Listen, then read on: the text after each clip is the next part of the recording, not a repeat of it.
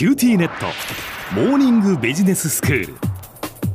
今日の講師は九州大学ビジネススクールで世界の経営環境の変化について研究なさっている村藤勲先生です。よろしくお願いいたします。よろしくお願いします。先生今日はどういうお話でしょうか？今日は日韓関係の正常化っていう話をしたいと思います。はいまあ、その日韓関係、まあ、正常化に向かっているのかなというふうに感じていますけれども、まあ、その背景というのはそのどういう背景があってでまたね最近あの北朝鮮もこう次々にこうミサイルまたこう発射していますけれどもなんかそのあたりのことをぜひ教えていただきたいんですが。あの北朝鮮がなんかいろんなミサイルを撃ち始めてね、えー、で韓国がちょっと一人で対抗するんじゃなくてやっぱりアメリカと日本と一緒に北朝鮮に対抗しなきゃいけないと。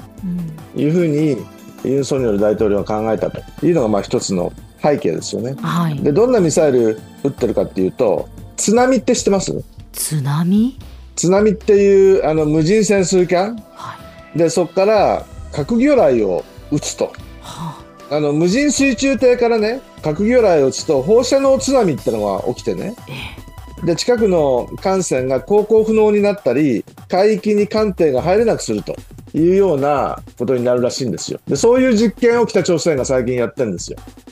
それで今までも SLBM って言ってね、はい、 submarine launched ballistic missile っていうミサイルを撃ってたんですけど、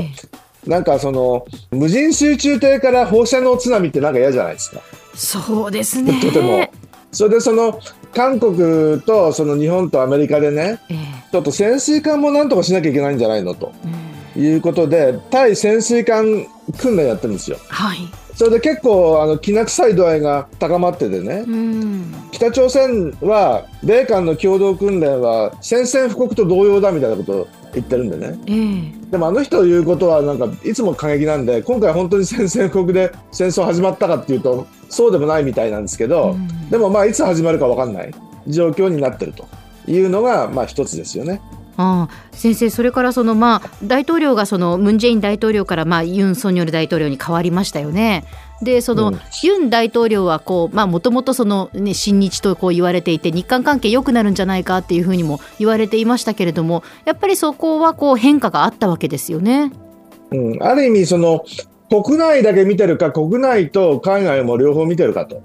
いうのが一つの違いでね、ええ、あのムン・ジェインはあまりにも国内を見てね、うん、国内の人たちってのは昔日本に併合された時に痛い目を見てるんで対日っていうと支持率上がるんですよ。はい、支持率を上げようとしてねそれからもともと北朝鮮と韓国はあの一緒の民族だっていうんで、うん、その統合をプライオリティの一番に考えるというのが、うん、あのムン・ジェインの考え方だったわけでしょ。ええ、ところがユン・ソルニョル大統領になってね、はい、対日問題を使って支持率を上げるというのはあんまり良くないんじゃないのと。うん、でそういう意味じゃその今回日本に来てね言ったんですけど、今まで何度も謝ってるでしょと。で今まで何度も謝ってるってことを韓国のほとんどの人は実は知らないんですよ。うんそれタブーなんでね。日本人は何度も謝ってるだろうって思ってたかもしれないけど、韓国の中では日本に謝ってもらった話はあのみんな知らないんでね。まだ謝ってもらってないみたいに思ってる人も結構いるんですよ。なんでそれがうまく伝わらないんですかね？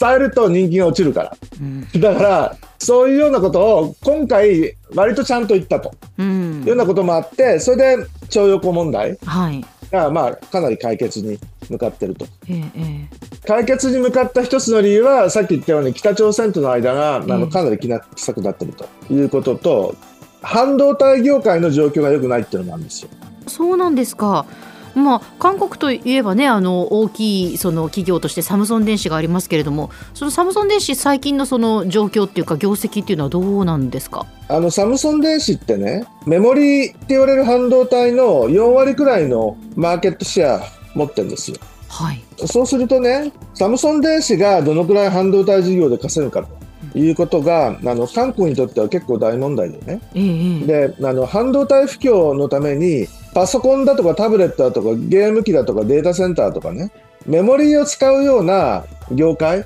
の状況がとても悪くなっちゃってね、はい、それで半導体事業が赤字に陥ってまあ、サムソンはその半導体だけじゃなくてスマホだとか他にも事業やってるわけですけどええ。連結営業利益も今年のファーストクォーターは96%去年に比べて落ち込んだと。うん。サムソンの半導体事業があの赤字に陥ると。いうのは韓国にとってはまあ大変なことですよ。でそういう意味じゃその経済的に言うと結構あの困った状況になってると。うん。そういった中でええ。やっぱりその北朝鮮がなんだかわかんない怖いことをやってきて韓国もひょっとしたらその核武装しなきゃいけないとかね。はい。北朝鮮と本当に戦争起こったら一体どうするのと。うん。一人じゃ無理かもしれんと。いうことであのアメリカと組もうにもアメリカは日本とも組めよと。言うしね。もう日本と組まなきゃしょうがないだろうと。いうような全体像の判断。がユン・ソンニョル大統領としてはまああるわけですよね。でそういったことで北朝鮮と韓国をあの統一するからもう日韓関係は正常化しなくていいというふうに言ってる場合じゃなくなってきたんですよね。うん。ということで今までも謝ってるし、まあ、ちゃんともうこれでおしまいだって約束したんだから徴用工に無理やり連れてかれた人の損害賠償なんかはあの韓国の国内でやるというようなことを言いに来たんでね。分かりました。うん。もともとそういう約束でしたよねと。うん。言って日韓関係が今正常化されつつあるうん。という状況になってると。なるほど。では先生今日のまとめをお願いします北朝鮮が陸とか空だけじゃなくて海？であの海中からもミサイルを発射して津波を起こすみたいなね。よくわかんないことをやり始めて。でそれに対してアメリカと韓国で合同演習をやっていてそれで日韓関係正常化をしてその日本もそれに加わると。いうようなその流れになってきて日本と韓国はまあ良くなりつつあるんですけども北朝鮮対日米韓の戦争がひょっとしたら始まっちゃうかもしれないというあの怖いことになってきてると。であのユン・ソンニョ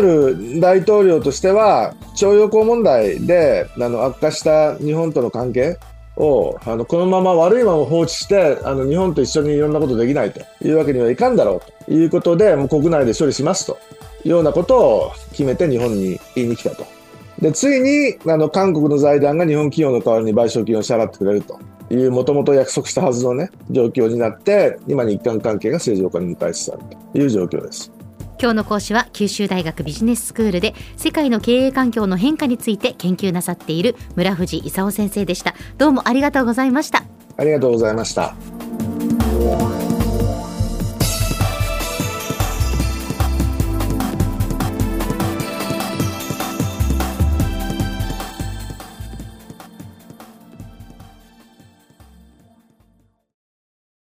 QTnet。僕が君を守るから。本当に？え？コンピューターウイルスやフィッシング詐欺からは？え？守ってくれないの？ビビックなら全部守ってくれるのに。セキュリティ5台まで無料。光インターネットのビビック